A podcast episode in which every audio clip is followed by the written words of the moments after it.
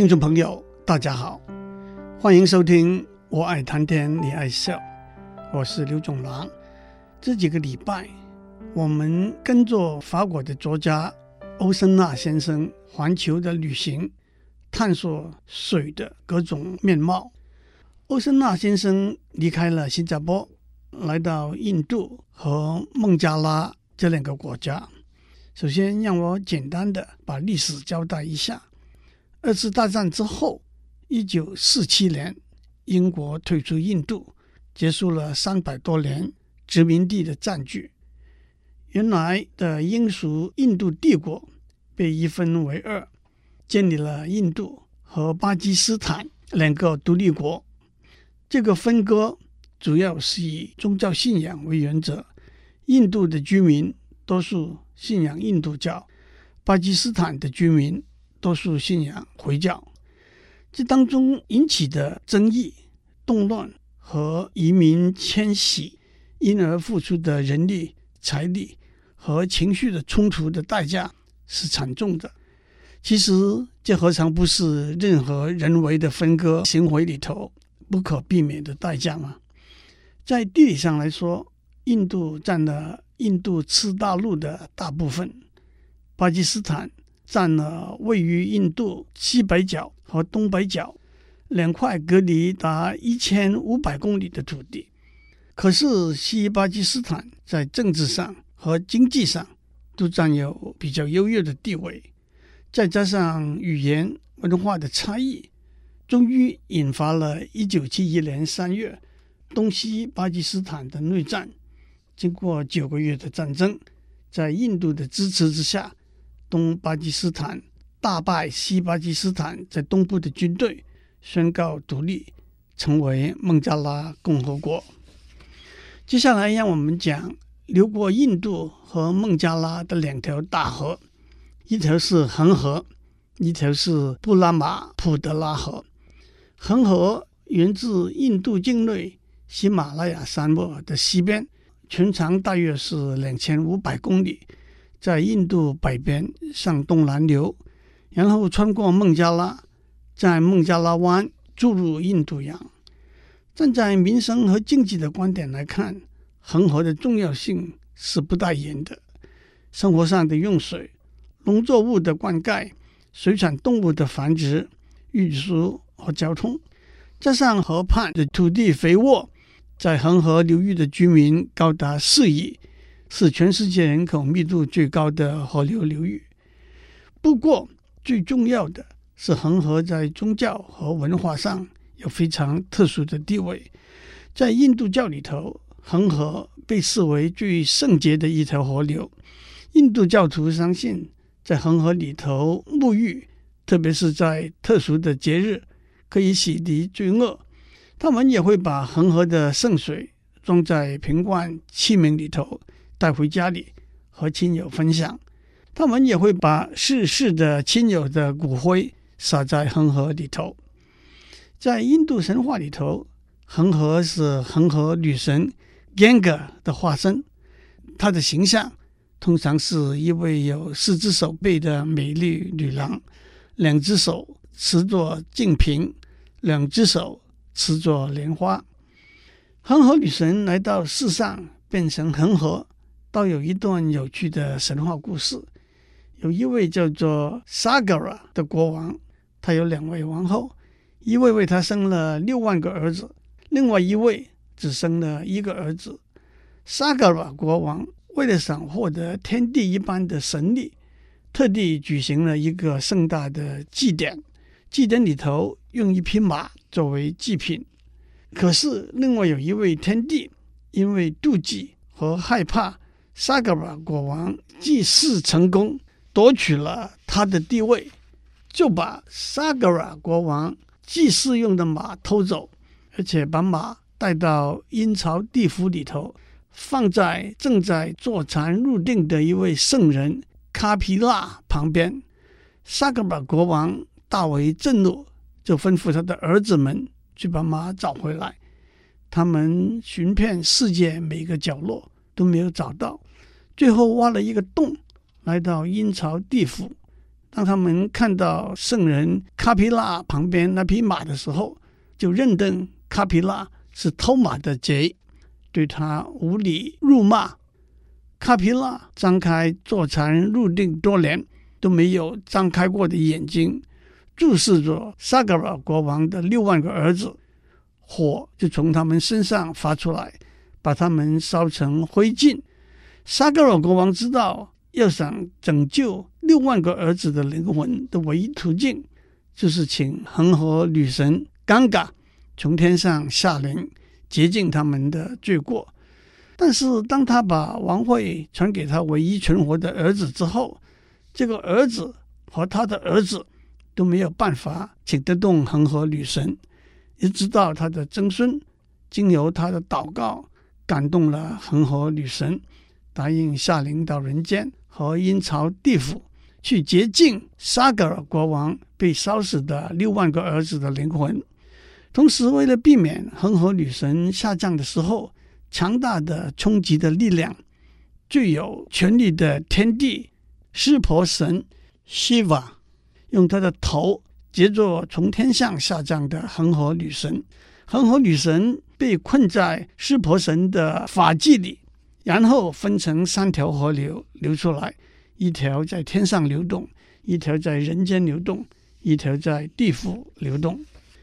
让我为大家念一位十七世纪印度诗人写的一首赞美恒河的诗：我是一个小孩，来到您我的母亲的身边；我是一个孤儿，来到您爱的滋润的源泉。我是一个无依的流浪汉，来到您让人安息的圣殿；我是一个沦落的败兵，来到您信心和尊严；我是一个病痛缠身的病患，来到您妙手回春的莲医的面前；我是一个心灵干涸的饥渴者，来到您甜醇的美酒的汪洋，无际无边。我恳求您的眷顾呵护。在中文里头，我们用“恒河沙数”这个词代表很大的数量，因为恒河两岸有很多的沙。这个词出自佛教的《金刚经》，原来的说法是：假设恒河两岸的每一粒沙代表一条恒河，那么所有的恒河里头所有的沙就是一个很大的数量了。换句话说，如果用 n 代表恒河两岸的沙的数目，那么 n 已经是一个很大的数目，n 平方就是更大的一个数目了。另外一条由中国穿过印度再流入孟加拉的大河是布拉马普特拉河，全长大约两千九百公里。布拉马普特拉河的上游是西藏的雅鲁藏布江。雅鲁藏布江源自喜马拉雅山脉的中段，沿着西藏的南边，由西向东流入印度，在印度境内被命名为布拉马普特拉河，自东向西再向南转入孟加拉，被命名为雅穆纳河，和恒河汇合之后注入孟加拉湾。恒河和布拉马普特拉河。是两条重要的大河，它们流经不同的国家，可是却没有任何国际机构对这两条河有管理的权利和责任。多年以来，印度强势地站在主导的地位，后来中国也逐渐增加对政策的影响力。孟加拉不但国力不如印度和中国，而且位居河的下游。差不多就只能扮演一个被主宰的接受者的角色了。这里头当然最严重的问题就是水量的控制。印度在一九八零年代建立了一个法拉卡大坝，导引恒河的水供印度农民灌溉使用，同时贯穿加尔各答的胡格利河的水量也增加了，带来河畔的繁荣。虽然在过去，中国一直说没有计划在雅鲁藏布江建立水坝，可是到了二零一零年，也提出建立水坝的计划。虽然他们保证说这个计划不会影响流入印度的水量。这些水坝的出现都会减低流到孟加拉的水量，孟加拉可耕地的面积可能会缩小一半。而且，当这两条河带来的淡水流量不足以抵消海湾潮涨带来的海水盐分的时候，在孟加拉湾口的许多农作物，包括稻子的生长就会受到影响了。欧森纳先生还幽默地指出，孟加拉是一个没有石头的国家，他们用泥土烧成红砖来代替石头，原因是布拉马普特拉河。带着河床的鹅卵石往下流，这些鹅卵石比较大，也比较坚硬，是有用的建材。所以在印度那边，印度人装设了网子，把这些鹅卵石都拦截下来了。这也马上让我们想到，从上游往下的海生动物都被拦截，而反过来，上游注入河水的污染物就通通被冲到下游去了。我们先休息一下，待会再回来。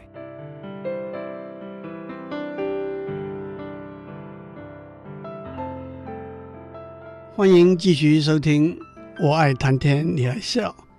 恒河和布拉马普德拉河在孟加拉汇流，注入孟加拉湾，形成了世界上最大的三角洲——恒河三角洲。在地理上，当一条河经过陆地流入大海的时候，因为地势逐渐平坦，水流的速度降低，河面也变得广阔，再加上海水的盐分比较高，河水一路带来的淤土、泥沙、杂质就会堆积凝聚起来，在河的两岸形成湿地平原，河的形状就从一条线。变成一个三角形，这也就是三角洲这个名字的来源。不过，三角洲的形成也不限于一条大河直接流入大海，也有一条大河的好几条支流，分别在相邻的地区各自流入大海。三角洲因为地势平坦，土地肥沃，再加上依河临海，生活资源丰富。交通也方便，再加上气候往往相当适宜，是农业、渔业、养殖业开发的好地方，因此也通常成为人口稠密、经济发达的地区。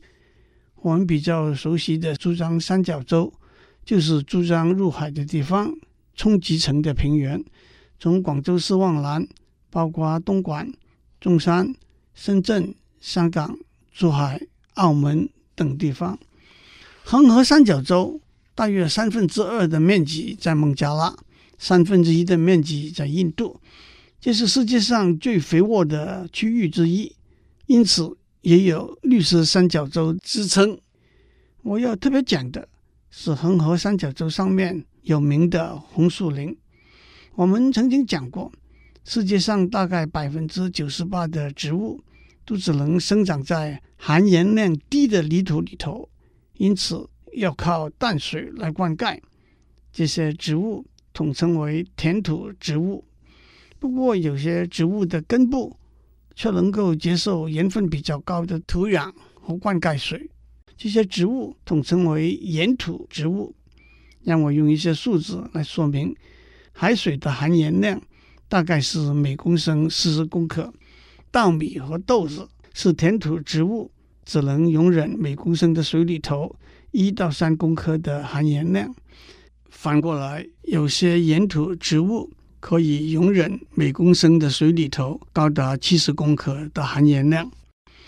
大家都听过红树林这个名词，红树林英文是 mangrove，其实它不是指单一种植物，而是指一群可以适应生长在热带跟亚热带。河口岸间沉淀淤积的土地的植物，不但这些土地盐分比较高，而且海潮涨的时候，海水淹进来；海潮退的时候，海水的蒸发把更多的盐分留在植物的根部。等到海潮再涨的时候，又把这些盐分冲淡，因此红树林植物必须适应这种反复不稳定的变化。再加上在热带和亚热带比较极端的温度和水汽的数量，属于岩土植物的红树林也有它特殊的生态来适应它生长的环境。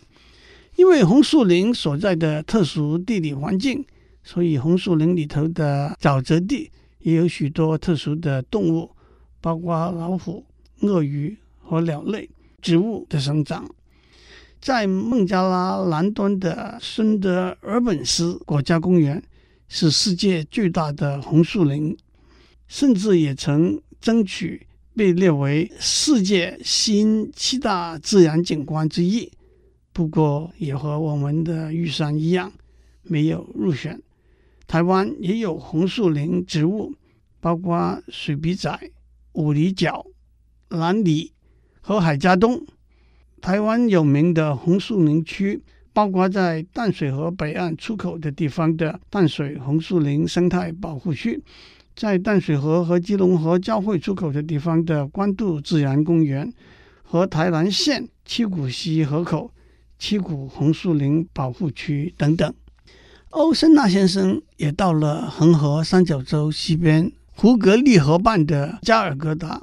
加尔各答是印度一个重要的大都会。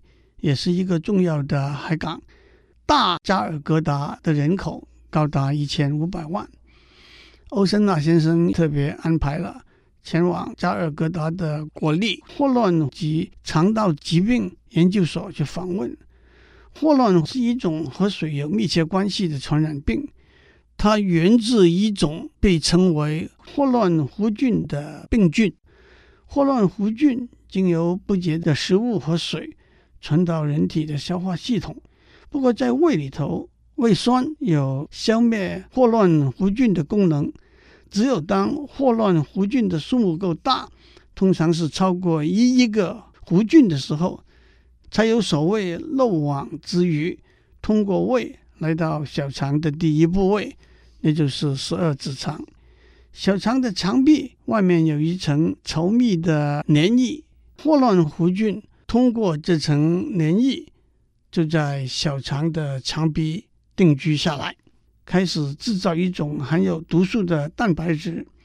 其实，肠壁是一个非常复杂的工厂，它管理肠道和身体其他部分之间水分和营养的交流。这种含有毒素的蛋白质会破坏肠壁的功能，短短几个小时之内，肠壁复杂微妙的过滤。和锁闸的机制通通被打乱，所有的阀门都被打开，细胞水分开始流失。这些水分冲入肠道，引起腹泻和呕吐。严重的时候，体内损失的水分会到达每小时一公升，因此引起严重的脱水现象。肾脏的功能也受到严重的影响。同时，随着水分流失的。是体内的电解质，这些电解质里头的钾是心脏肌肉功能需要的基本元素。钾的流失引起的症状是血压降低、心跳加速、肾脏和心脏功能的衰竭，会引致昏厥和死亡。霍乱主要传播的途径是水，不过也会经由海产、壳类动物的食用。在卫生条件比较差的国家。霍乱的蔓延还是非常广泛的。欧森纳先生看到加尔各答的胡格利河里头，大人小孩在玩耍、洗澡、小便，妇女在洗衣服，孩子、狗和乌鸦在垃圾堆里又找又翻。沿着河可以走到一个花卉市场，地面堆满了花朵和叶子。天气热起来，卖花的人会到河里。取水来浇花，花可以编织成花串戴在身上。霍乱弧菌也跟着蔓延开来了。贫穷的人家，一家八九个人挤在两间屋子里，邻近一共六七十个人共用一个水井、一个厕所。水井的水来自被严重污染的地下水，有自来水的地方，水的供应是断断续续的。断水的时候，在器皿里头储存的水，正是细菌大量繁殖的好地方。再加上小孩子的脏手伸进伸出，也把细菌带进去带出来了。最后，其实讲到和水有关的传染病，疟疾也是一种重要的传染病。疟疾通常经由蚊子传递，而污水就是蚊子繁殖生长的地方。今天我们的时间到了，下次我们会继续讲欧森纳先生的旅程。祝您有个平安的一天，我们下周再见。